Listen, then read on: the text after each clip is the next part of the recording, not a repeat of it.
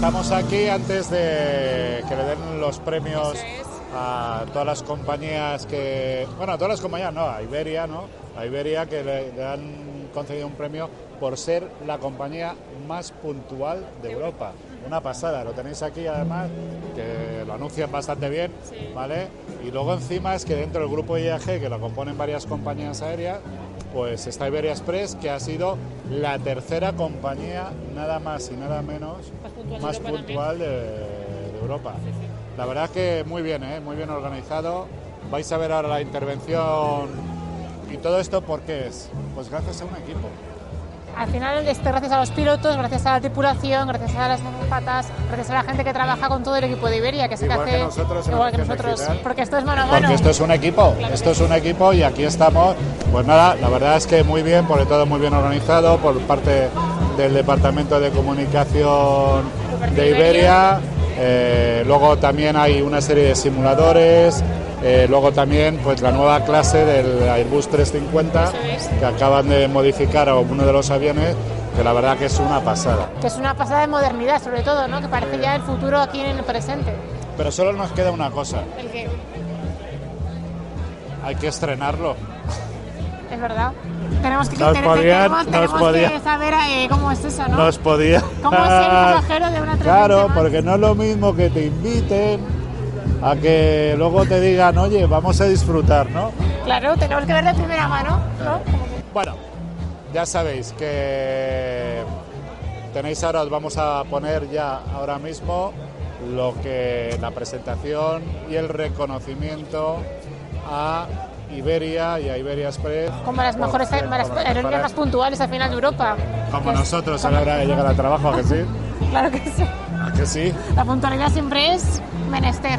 Puntualidad británica en el Madrid. Pues ahí estamos. Os dejamos con el vídeo. Muy bien. ¿Vale? Gracias. Now, the first person that I'd like to call up is the CEO of uh, Iberia Express, Carlos Gomez, in just a moment. They have performed exceedingly well, not just in 2022, but in the previous years as well as an LCC carrier. But this year, they did extraordinarily well because they came in number three in the uh, o- in the mainline European sector. So they are going to get an award for their participation in that uh, performance. I'd like to ask Carlos to please come up and accept the award for Iberia Express.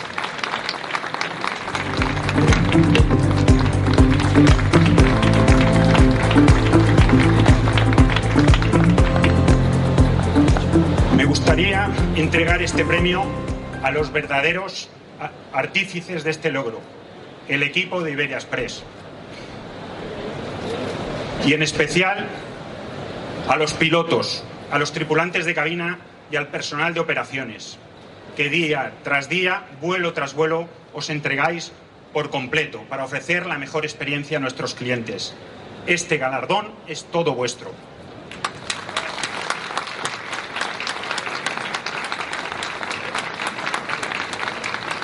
Este reconocimiento es una clara muestra de nuestra vocación de servicio y carácter inconformista. Y sobre todo es resultado del compromiso de todas las personas de Iberia Express hacia nuestros clientes, que valoran de forma muy especial la puntualidad. El año 2022 ha sido muy complejo para todo el equipo de Iberia Express y ha estado marcado por importantes desafíos y conseguir estar en el top 3 europeo y ser la low cost más puntual del año era un reto muy exigente. Y si lo hemos logrado ha sido gracias a la dedicación y esfuerzo de todos vosotros. Por eso quiero aprovechar esta oportunidad para reconocer públicamente el grandísimo trabajo de todo el equipo de Iberia Express y daros mi enhorabuena y mi gratitud por hacernos llegar tan alto. Muchas gracias. Uh, Iberia did extremely well in Europe last year. They achieved 85.87% in the mainline category and 86.8% in the network category. They won both categories. So, congratulations to them. Congratulations, Javier. Let me hand you your awards. Yeah, thank you very much.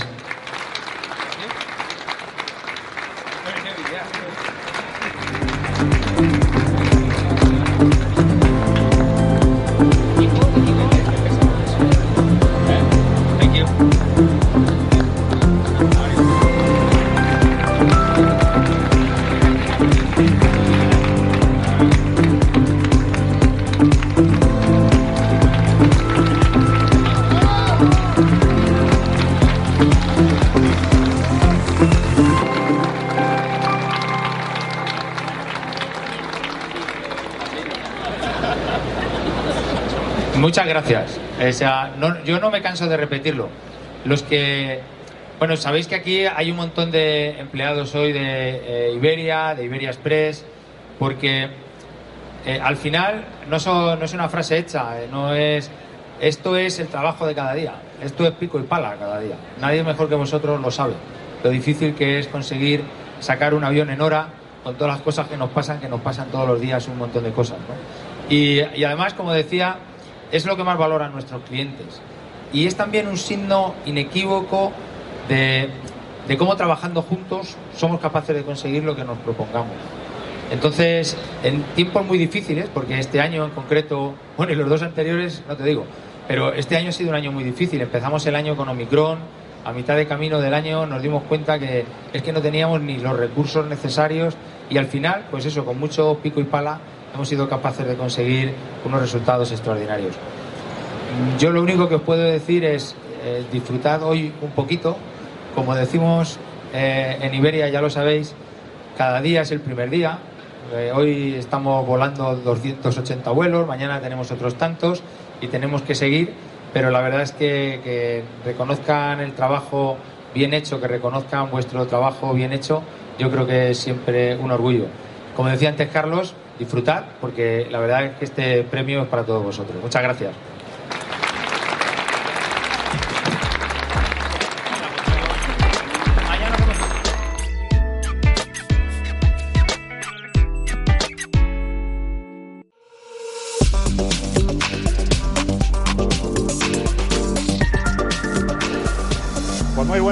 Continuamos en Fitur 2023 y ¿dónde hemos venido? Pues hemos venido a visitar a la buena gente de Plus Ultra.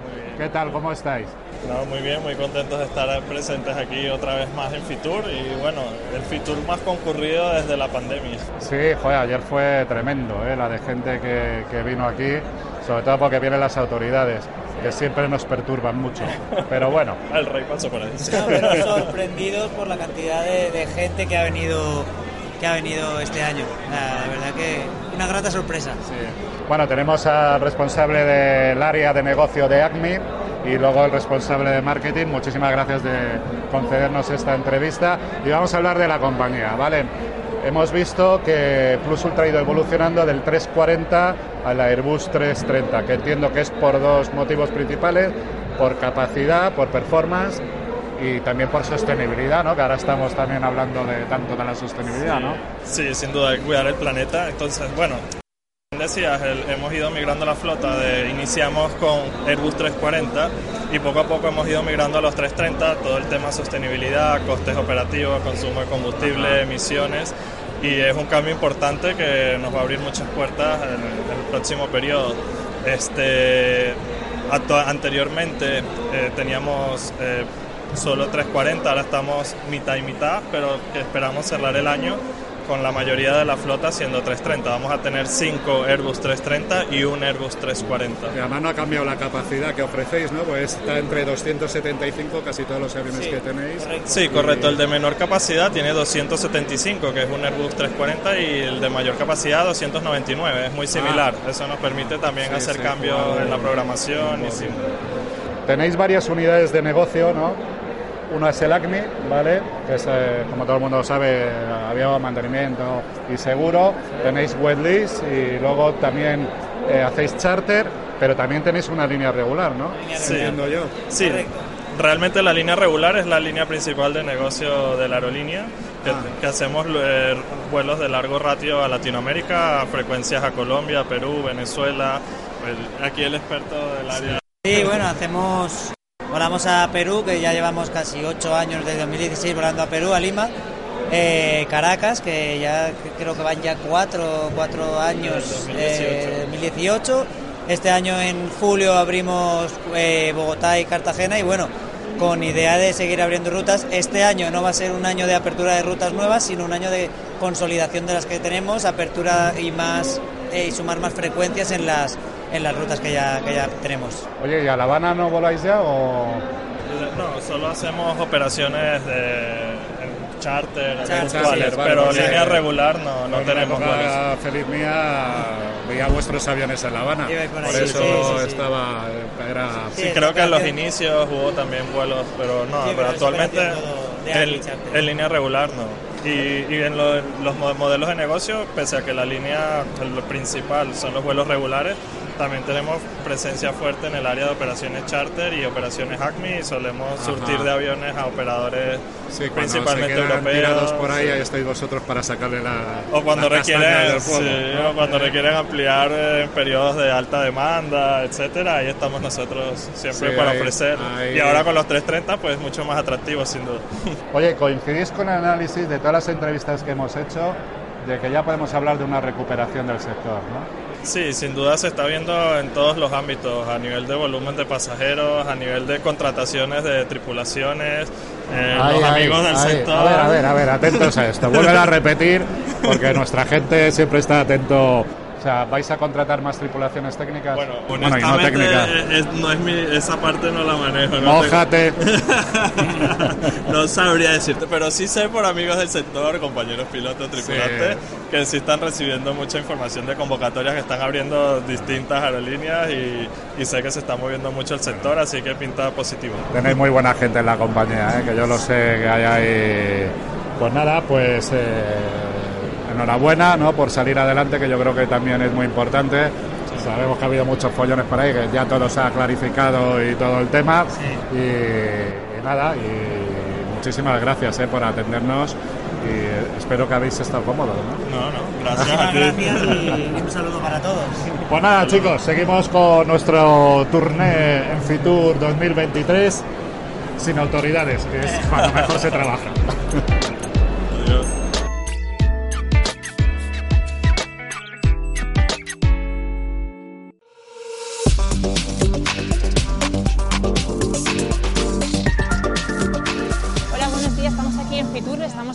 de Vueling y tengo a mi lado a Frank San Martí. Él es director de sostenibilidad y vamos a tratar con él justamente un tema que es de plena actualidad, coincidiendo con la recuperación económica del sector, que no es nada más y nada menos que la sostenibilidad y esa inversión que está haciendo en, en el combustible SAF. Hola, muchísimas gracias por atendernos, Frank. Lo primero de todo, como hemos dicho, sabemos que ahora mismo la aviación se está recuperando de un momento muy complicado. Hemos pasado una pandemia en la que ha afectado seriamente al sector de la aviación. Ha habido, como sabemos, muchísimas pérdidas económicas, pero en menos de dos años casi se está recuperando ya casi al 100%. Dentro de este ámbito y sabiendo que ahora mismo la sostenibilidad es un tema que ocupa la agenda europea y la agenda española, ¿qué, cómo, ¿cómo está trabajando Vueling para fomentar la sostenibilidad dentro de la compañía? Bueno, muchas gracias por la oportunidad de esta entrevista y bienvenidos a Fitur, donde estamos aquí eh, enseñando el futuro de la aviación, eh, que puede ser sostenible.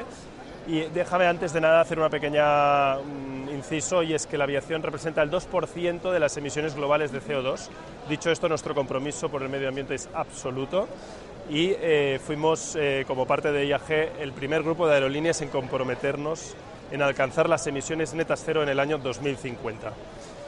Eh, esto eh, es, un, es un gran reto eh, y no es tan sencillo como el caso del vehículo, ¿no? eh, electrificas un coche, eh, le pones baterías y ya está. Aquí las baterías no tienen la suficiente capacidad energética como para levantar aviones de más de 100 asientos, por ejemplo. Y, y el avión de hidrógeno sí que es verdad que a largo plazo puede ser una solución para el corto radio y para vuelos más cortos, pero para el largo radio en cualquier caso eh, no servirían estas eh, alternativas. Entonces eh, es, un, es un gran reto que tenemos por delante. ¿Y cómo está trabajando Vueling para fomentar esto y para conseguir el objetivo? Entonces, eh, nosotros principalmente estamos trabajando en tres líneas de trabajo. La primera es en la flota. Eh, nuestros Airbus 320 Neo de nueva generación tienen unos motores con un diámetro más grande, lo que permite reducir el consumo un 20%, mejorar eh, las emisiones de CO2, se reducen en un 20%. La segunda línea de trabajo es la digitalización del espacio aéreo gracias a nuestro trabajo conjunto con Enaire y Eurocontrol, que son los gestores del espacio aéreo y eh, gracias a gestionar de forma más eficiente y digital, por ejemplo, planes de vuelo, etcétera, conseguimos que las trayectorias de los vuelos sean lo más rectas posibles y evitar los zigzags. Y por último, eh, el, tema, eh, el tema estrella del SAF, el combustible eh, de aviación sostenible, que es lo que estamos demostrando hoy aquí en, en, el stand de Fitur. estas tres líneas de trabajo son una realidad, no solo es una promesa, y, y, se demuestran en, en los múltiples ejemplos que hemos estado, que hemos estado enseñando en los últimos meses. Por ejemplo, déjame mencionar el, caso de el vuelo que hicimos el pasado mes de junio en eh, un Barcelona-Lyon, en donde pusimos estas tres iniciativas trabajando las tres de la mano. Primero, el avión que voló en esa ocasión fue un Airbus 320 Neo. Segundo, conseguimos, gracias a la coordinación con Albatros, que es una iniciativa de César, de la digitalización del espacio aéreo, que la ruta fuera volada con una trayectoria lo más recta posible y por último, eh, usamos un combustible sostenible de aviación, que en esa ocasión fue producido por Repsol, a través de residuos, porque mm, este tipo de combustibles eh, se obtiene pues, eh, a través de residuos mayoritariamente, pero también en el largo plazo pues, se van a, vamos a tener disponibles combustibles sintéticos que van a permitir que el mismo CO2 capturado del aire, mezclado con el hidrógeno verde, eh, genere este tipo de combustible. Entonces, este tipo de vuelos, como el que hicimos, em, en el que logramos reducir las emisiones de CO2 en un 72%, que es un grandísimo hito para Vueling, es, eh, es lo que tenemos que lograr que cada vez sea más, más común, ¿no? y tenemos que lograr que que el sector, todo el sector, em, eh, consiga este tipo de acceso a, combustibles de aviación civil, eh, de aviación sostenible. Eh, porque déjame, por último, decir que el SAF, o combustible sostenible de aviación, es una solución que a día de hoy ya se puede poner en los aviones, en los motores actuales, no hay que realizar ninguna modificación y, lo más importante, permiten reducir las emisiones de CO2 en más de un 80%.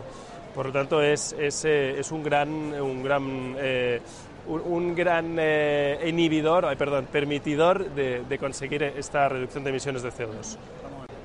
Además del empleo de estar dentro de los aviones, sabemos también que están utilizando pues, elementos reciclables en las cabinas, en las partes del avión. ¿Cómo está fomentando Vueling esta iniciativa? Sí, por ejemplo, el año pasado instalamos unos nuevos trolleys que son mucho más ligeros y permiten el ahorro a su vez de emisiones de CO2 y que permiten la segregación a bordo. Entonces, eh, gracias a esto eh, y a la colaboración también de nuestros pasajeros, podemos segregar a bordo eh, los residuos. Entonces esto eh, nos ha permitido em, disparar, digamos, el número de, materiales del catering a bordo que estamos reciclando a día de hoy. O sea que un pasajero, por ejemplo, cuando decida comprar un billete de Vueling, también él está invirtiendo en sostenibilidad, podemos decir. Totalmente, y no solo, y no solo eh, en cuanto al catering a bordo y en cuanto a las reducciones de emisiones de CO2 a través de esa reducción de peso a bordo, sino incluso desde el pasado mes de junio, cuando nuestros clientes van a la página web a comprar un billete, les estamos dando la opción de que contribuyan con combustible sostenible para la aviación. Y esa contribución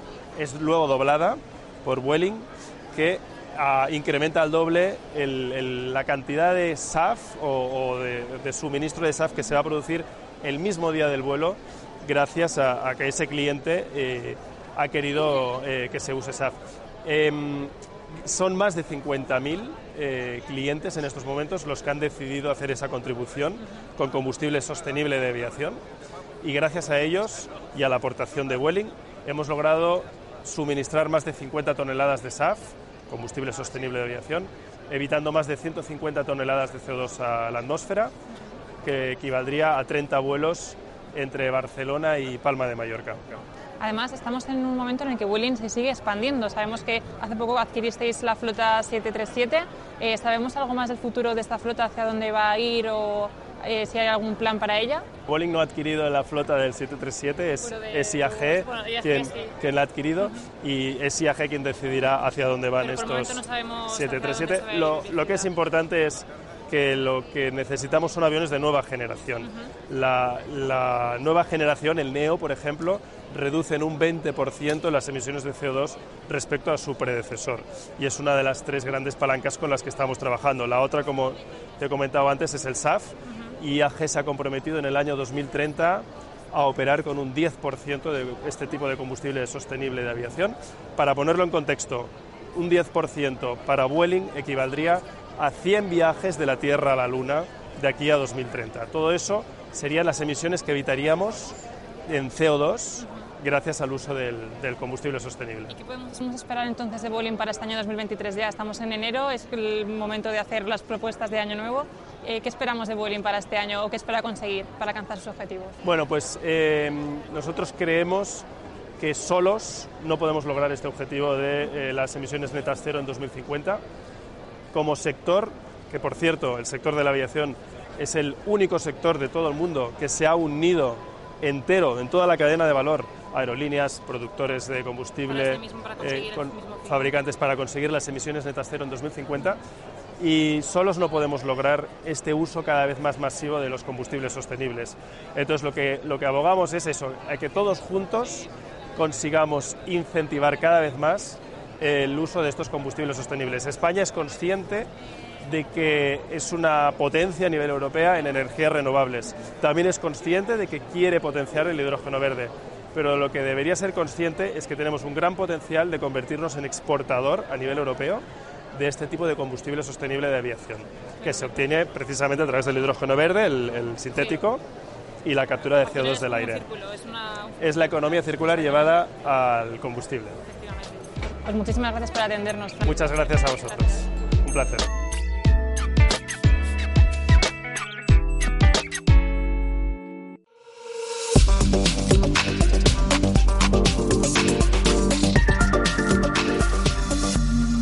Lo que queráis, estoy a vuestra disposición. Se confirma la recuperación. Se confirma la recuperación. Y además en España mucho más fuerte que en el resto de Europa.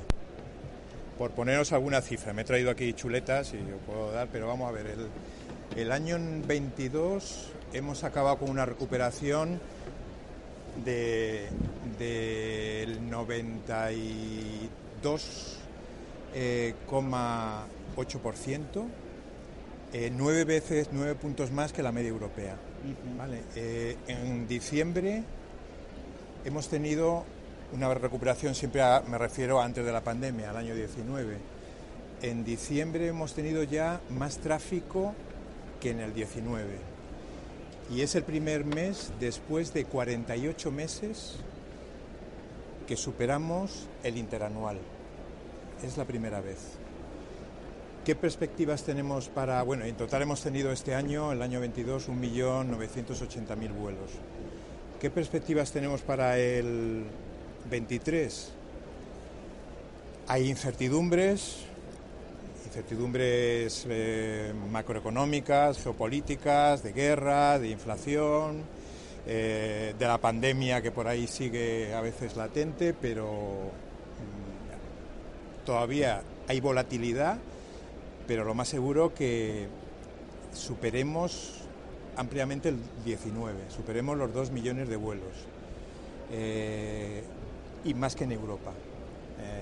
esas son las perspectivas buenas, con lo cual, pues muy bueno, por ejemplo, para el turismo, donde estamos, muy bueno para el desarrollo económico del país, pero a todos los proveedores de navegación aérea, a todos los gestores aeroportuarios y a las compañías aéreas, operadores de handling, pues nos tenemos que poner las pilas para que el verano que viene eh, sea lo mejor posible, porque el verano pasado, si sabéis, ha habido muchos problemas en Europa, eh, de todo el mundo, eh, de todo el mundo, de, operadores de handling de equipajes, aeroportuarios, compañías con huelgas, pérdida de equipajes, demoras, también de, gestores de navegación aérea.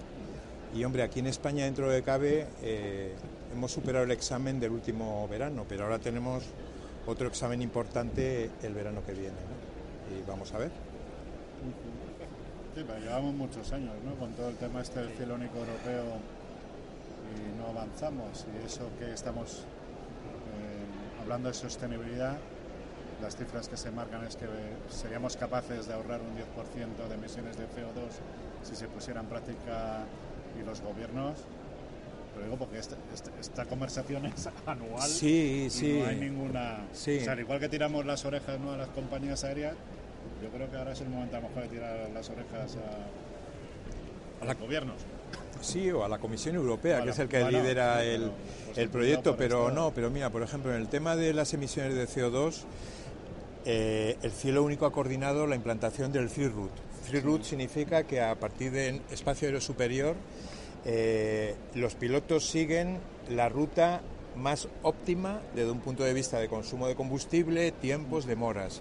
Entonces, solamente un punto de entrada y un punto de salida. Eso prácticamente se ha implantado ya, ¿sabes? O sea, eh, hay otros elementos como el enlace data link entre aeronaves y, y centros de control que también se ha implantado.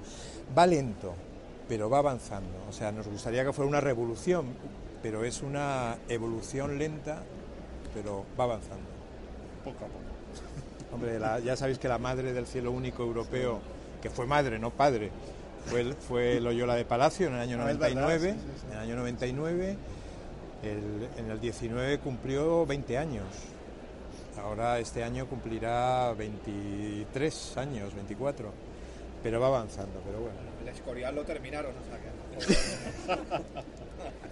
Hombre, vamos a ver, el diseño que hemos hecho de ámbar contemplamos todas las posibilidades, es decir, eh, la operación normal es las dos pistas operando, además de forma independiente, no tenemos que mantener la distancia diagonal, lo cual da, y luego si hay un cierre de una pista por avería, cierre de una pista por un dron, cierre de una pista por lo que sea, hay ya un procedimiento para operar en la otra pista. Eso no te va a evitar que en ese momento, si tenemos todo un flujo llegando a dos pistas, tenga que haber esperas. No, yo me refiero a la típica hora que te llegan todos los de América y tienes la 36 izquierda bloqueada, completamente llena, haciendo esperas, y la 36 derecha está medio vacía y podrían entrar por ahí aviones. No, claro, no, utilizaremos la máxima capacidad de pistas que tengamos.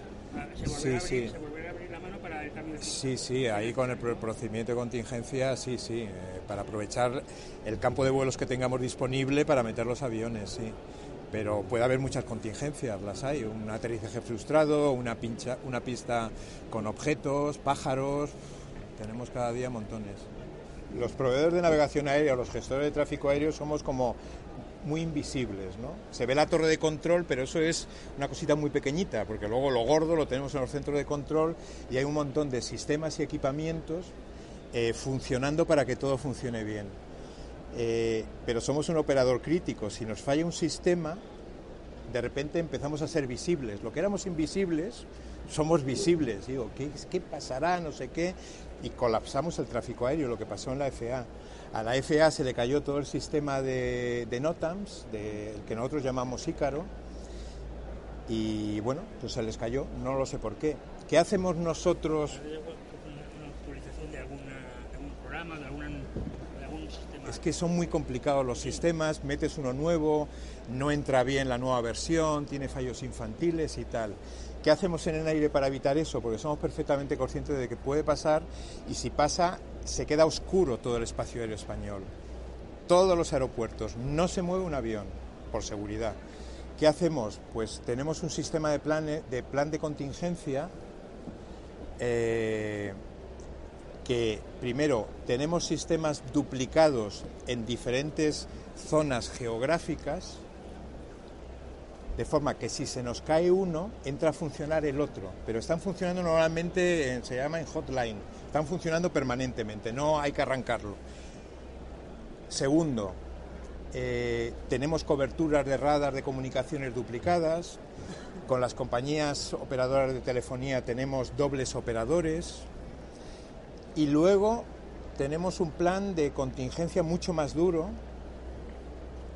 que imaginemos que ocurre cualquier cosa en Canarias, en el centro de control de Canarias. Puede ocurrir que salga un volcán al lado del centro de control, o que haya un ataque terrorista, o que haya un fallo técnico catastrófico, y que no podamos recuperar el centro de control en semanas o meses. Imaginaros qué situación tan horrorosa, lo que tú preguntabas. Canarias desconectada de- del mundo aéreo, por barco, por, por tal. Entonces, ¿qué, hace, qué, ¿qué plan tenemos? Y eso es gracias a la tecnología que tenemos, pues llevaríamos el control de Canarias de otro centro de control. ¿Vale? Eso lo tenemos en un plan de contingencia. Si se cae Baleares, pues lo llevaríamos de otro. Obviamente eso es un plan que lo tenemos secreto, eh, no por vosotros, sino por seguridad, ¿no? Eh, pero haríamos eso de forma, ¿qué te digo? Puede ocurrir y pueden fallar los sistemas, pero tenemos un plan de resiliencia y de contingencia muy potente para evitar que ocurra. Los sistemas fallan, todo falla. ¿Me entiendes? Eso es lo que tenemos, pero ocurre, ocurre. Vamos a ver, mira, el 26 de enero entra en vigor el, reglamento sobre eh, U-Space, que es el nuevo concepto de gestión de tráfico aéreo aplicado para drones. Pero como la Comisión Europea ha sacado los medios aceptables de cumplimiento, el material de guía, todo lo que se necesita para poder aplicar un reglamento lo ha sacado en diciembre, pues ningún país en Europa va a poder entrar en vigor el 26 de enero el reglamento. No va, se va a poder. Pero no es culpa de nadie, pero vamos, nosotros eh, tal. Entonces, eh, ¿qué está haciendo en aire para nosotros como entidad pública? Lo que queremos es eh, facilitar el, desarrollo del sector de drones al máximo posible. Y es lo, es lo que hemos hecho hasta ahora. O sea, nosotros estamos coordinando operaciones de drones, tenemos una aplicación de drones en la web. Eh, todo lo que podemos facilitar a los operadores de drones lo hemos facilitado desde el año 18. En el U-Space, ¿qué, ¿qué rol vamos a tener? Vamos a tener, hay un rol que se llama el proveedor centralizado de datos, que es el CISP, eh, que proporciona datos centralizados sobre los espacios U-Space, sobre los NOTAMs que pueda haber, sobre relaciones con el espacio aéreo controlado, fuerzas de orden público, es decir, propor- proporcionamos información centralizada útil para todos los proveedores de servicios U-Space, que ahí en principio pues deseamos que haya proveedores privados. Eh, pero nosotros siendo centralizados aseguraremos que todos tienen la misma información, que no hay un oligopolio eh, privado que favorezca a sus proveedores. ¿no? Entonces nosotros tenemos desarrollada la plataforma, hemos hecho, hicimos un concurso, eh, eh, la tenemos desarrollada y ahora estamos en fase de certificación con AESA, con el material guía que ha salido de la Comisión Europea, porque hasta ahora. Entonces nosotros esperamos estar certificados en septiembre. Entonces en septiembre se iniciaría la operación de lo que es el concepto U-Space. Eh, proveedores U-Space, pues eh, espero que algunos privados haya, no lo sé. Tenemos que designar espacios aéreos U-Space y empezaremos al juego con este nuevo concepto. En marzo, y os invitaremos, vamos a hacer una jornada en el Ministerio sobre las aplicaciones actuales y sobre esta plataforma U-Space que tenemos. Vamos a hacer una, una jornada a todo el sector, tanto público como privado, y os invitaremos a los medios de comunicación, pues para calentar un poco el ambiente. ¿Sabes? Calentarlo en plan bien, ¿no? Nosotros, eh, nuestro deseo es que el sector de drones se desarrolle, pero que la seguridad se mantenga o aumente. Eso nunca puede ser. Fíjate, por poneros alguna, algunas cifras, en el, en el 19, por poner siempre estamos hablando del 19, coordinábamos en el aire unas 500 operaciones de drones. Coordinábamos de que igual hacen en espacio controlado, estudios de seguridad. En el 22 hemos coordinado 10.000. Hemos, se ha multiplicado por 20. Accesos a nuestra aplicación, que en principio eran centenares, este año hemos tenido un millón y medio de accesos. ¿Qué pone de manifiesto? Pues que el sector de drones está, joder, con una vitalidad tremenda. Aunque a los de la aviación tradicional, pues bueno, pues diga, coño, pero bueno, para eso estamos, para asegurar que todo se desarrolle. Y Eurospace intenta compatibilizar el mundo ATM, el clásico de control, con el mundo UTM o Eurospace, ¿no? Tengo un par de cosillas si es posible. Una noticia que ha salido hoy, ¿no? El sindicato de controladores USCA ha anunciado que va a hacer huelga en las, en las torres privadas, que no os afecta a vosotros. Obviamente, esto puede afectar de alguna manera al funcionamiento normal de. Bueno, USCA creo y comisiones obreras. si no Sí, bueno, nosotros no, en las torres en las que estamos nosotros en el espacio aéreo, no, eso no. Pero puede afectar a- al funcionamiento normal de... Hombre, eh, no sé cómo serán los servicios mínimos. Los servicios mínimos los, que tiene, los tiene que fijar el Ministerio. Me imagino que supondrán regulaciones eh, para el tráfico aéreo, pero a nosotros, a nosotros afectará al tráfico aéreo, pero en aire como en aire no nos va a afectar.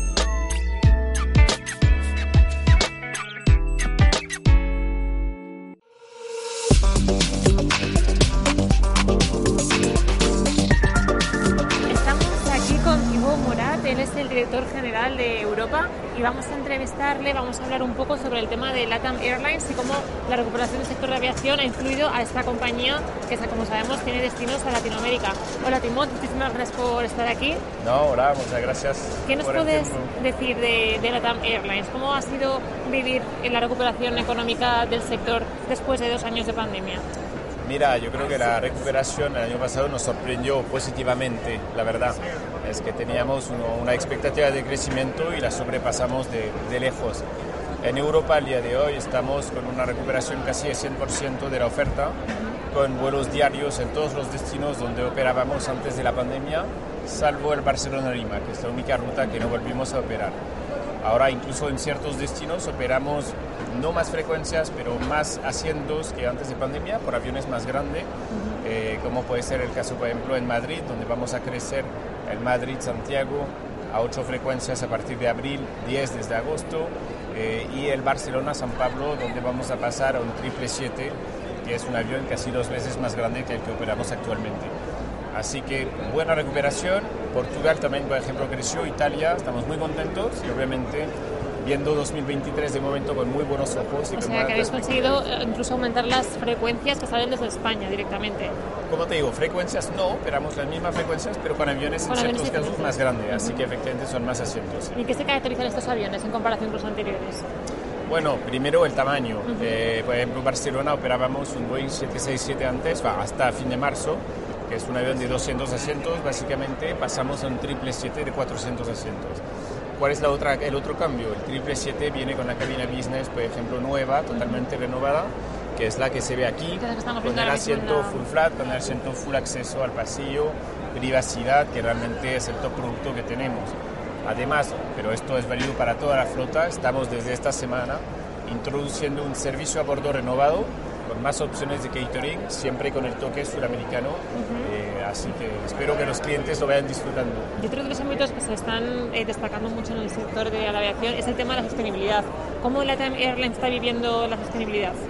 Mira, sostenibilidad yo creo que es un tema nuestro, como es un tema, como tú dices, de todo el sector. Y aquí yo creo que hay que trabajar en conjunto. Nosotros como LATAM tenemos un plan súper claro, basado en tres pilares. Uno es el cambio climático, eh, dos, economía circular y tres, que es todo el que es apoyo a las comunidades, que esto se basa más en Sudamérica. El cambio climático, que es la problemática que tenemos como sector, nuestro, nuestras acciones se basan en eficiencia de la flota, renovación de flota, estamos trayendo aviones nuevos, 787 Raya 9 en el long haul, eh, Boeing 320, 320 Neo para el- el- los vuelos más regionales. Estamos trabajando también eh, en fomentando un ecosistema que nos permite comprar SAF en Ajá. Sudamérica, que hoy no existe. Entonces tenemos una ambición y un compromiso claro de usar 5% de SAF a Horizonte 2030. O sea, que sois pioneros en utilizar el SAF, por ejemplo, en su continente. ¿no? Exactamente. Eh, y en economía circular, de eso hay muchas cosas. Este año terminamos de eliminar todos los plásticos de, de- de simple uso, como se dice, Sí. que ya hemos avanzado mucho el año pasado, pero nos queda aprox un 15-20%. Eh, vamos a eliminar todos los residuos a horizonte 2027, así que tenemos un plan eh, de neutralidad 2050, pero también de tener ya neutralizado, compensado 50% de nuestra emisión doméstica 2030. Y ya un poco así, para concluir, ¿cuáles son los objetivos de LATAM Airlines para este 2023 que acaba de empezar? Mira, el objetivo es eh, terminar esta consolidación, eh, fortalecer un poco los destinos que comenté, hablo aquí más de España y otros objetivos, eh, pero Santiago, el Madrid, Santiago, el Barcelona, después volver a agarrar cualquier oportunidad de crecimiento. Hoy día estamos eh, un poco corto en flota, pero apenas nos siguen aviones, vamos a ver dónde nos podemos meter para seguir creciendo. Vamos a volver a abrir Johannesburgo, San Pablo, que depende de Europa, por eso lo menciono, aunque pinta lejos. Eh, entonces, esto es otra recuperación que para nosotros es súper positivo. Fenomenal. Y el, el segmento corporativo, que es lo más importante. Pues esperemos que podáis conseguirlo. Perfecto. Muchas Muchas gracias. gracias.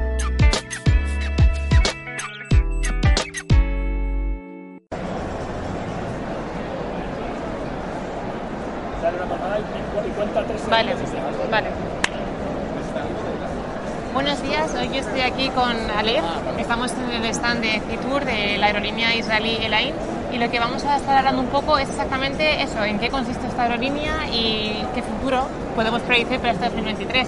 Muchas gracias por la entrevista, Alef. Eh, muchas gracias a, por la entrevista también. Eh, somos la compañía aérea de bandera de Israel. Tenemos eh, 23 vuelos semanales a España. Estamos volando a Madrid y Barcelona, casi dos diarios, excepto los sábados que no tenemos ningún vuelo. Eh, la gran mayoría de nuestra flota es Boeing, Boeing 737, 800 o 900. También tenemos Dreamliners y 777 en la flota. Estamos ahora mismo además en un momento para la aviación que está en plena recuperación del sector, como hemos podido ver después de una pandemia pues que ha afectado seriamente a la aviación y encima coincidiendo con el tema del objetivo 2050 de la Agenda 2050 europea, que lo que dice es tratar de conseguir esas emisiones pero netas por parte de la aviación. ¿Qué camino está siguiendo la aerolínea para conseguirlo? Eh, estamos renovando la flota para tener más aviones sostenibles y los Dreamliners son más sostenibles y también los Boeing 737 tenemos eh, nuevos aviones que son más sostenibles. Sí, la compañía también está trabajando mucho en este sentido. Tenemos que proteger la planeta. Además estamos viendo que la aerolínea no para de crecer porque ahora mismo está habiendo nuevos vuelos con muchos países árabes, como es con Marruecos, como es con Emiratos. ¿Cómo está haciendo esto para la aerolínea? Este acuerdo diplomático Eh, después de conseguir esos acuerdos Es un gran acuerdo que está haciendo el Estado de Israel y claro, por eso nosotros estamos volando a Marruecos y Emiratos Árabes. Además son dos destinos que tienen mucha demanda. Los israelíes sí están volando muchísimo. Desde también vuelan a Bahrein, si no me equivoco, o a Bahrein.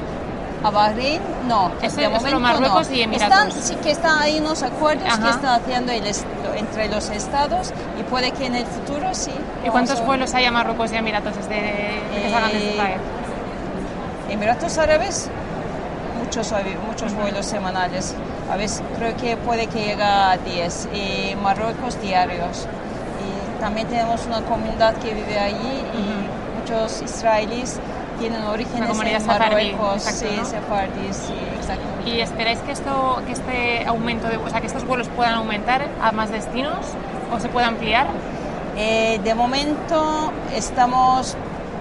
eh, es muy complicado porque los aviones que estamos operando están bastante llenos. La verdad que después de la pandemia hemos tenido un éxito tremendo y la, la load factor de los aviones estamos casi 89-90%. Eh, queremos abrir nuevos destinos. Eh, están planificando volar a Estambul y también tenemos una compañía charter que se llama Sandor. Ellos también están abriendo más rutas, pero son más eh, va- vacaciones vacacional y una vuelo- un vuelo o dos vuelos semanales. Algo puntual. Eh, sí. La operación más grande de El Al es Estados Unidos, Nueva York, tenemos cuatro o cinco vuelos diarios, y Miami, San Francisco, Los Ángeles estamos volando y también Londres y París son tres puntos más fuertes que tenemos. ¿Y cuáles son los objetivos de la aerolínea para este 2023? Así un poco para concluirlo, ¿qué retos os habéis propuesto conseguir? Primero, mejorar nuestra calidad de servicio. La- el pasajero tiene prioridad, tiene importancia y somos la compañía más segura del mundo, podemos decir. Damos mucha importancia a la seguridad y satisfacción de los pasajeros es muy importante. Eh, muchas compañías han quitado la comida a bordo, nosotros estamos dando, porque es un vuelo de cuatro horas a España más o menos, y ofrecemos un snack y una bebida. ¿Es un snack, Y- snack israelí, de comida israelí? Efectivamente, la comida a bordo son kosher. Es- entonces, la gran eh, objetivo de la compañía ofrecer calidad y servicio a sus pasajeros. Fenomenal, esperemos que tengáis muchos clientes para 2023 y que la gente se anime a visitar el país. Muchas gracias. gracias. Gracias. Muchas gracias.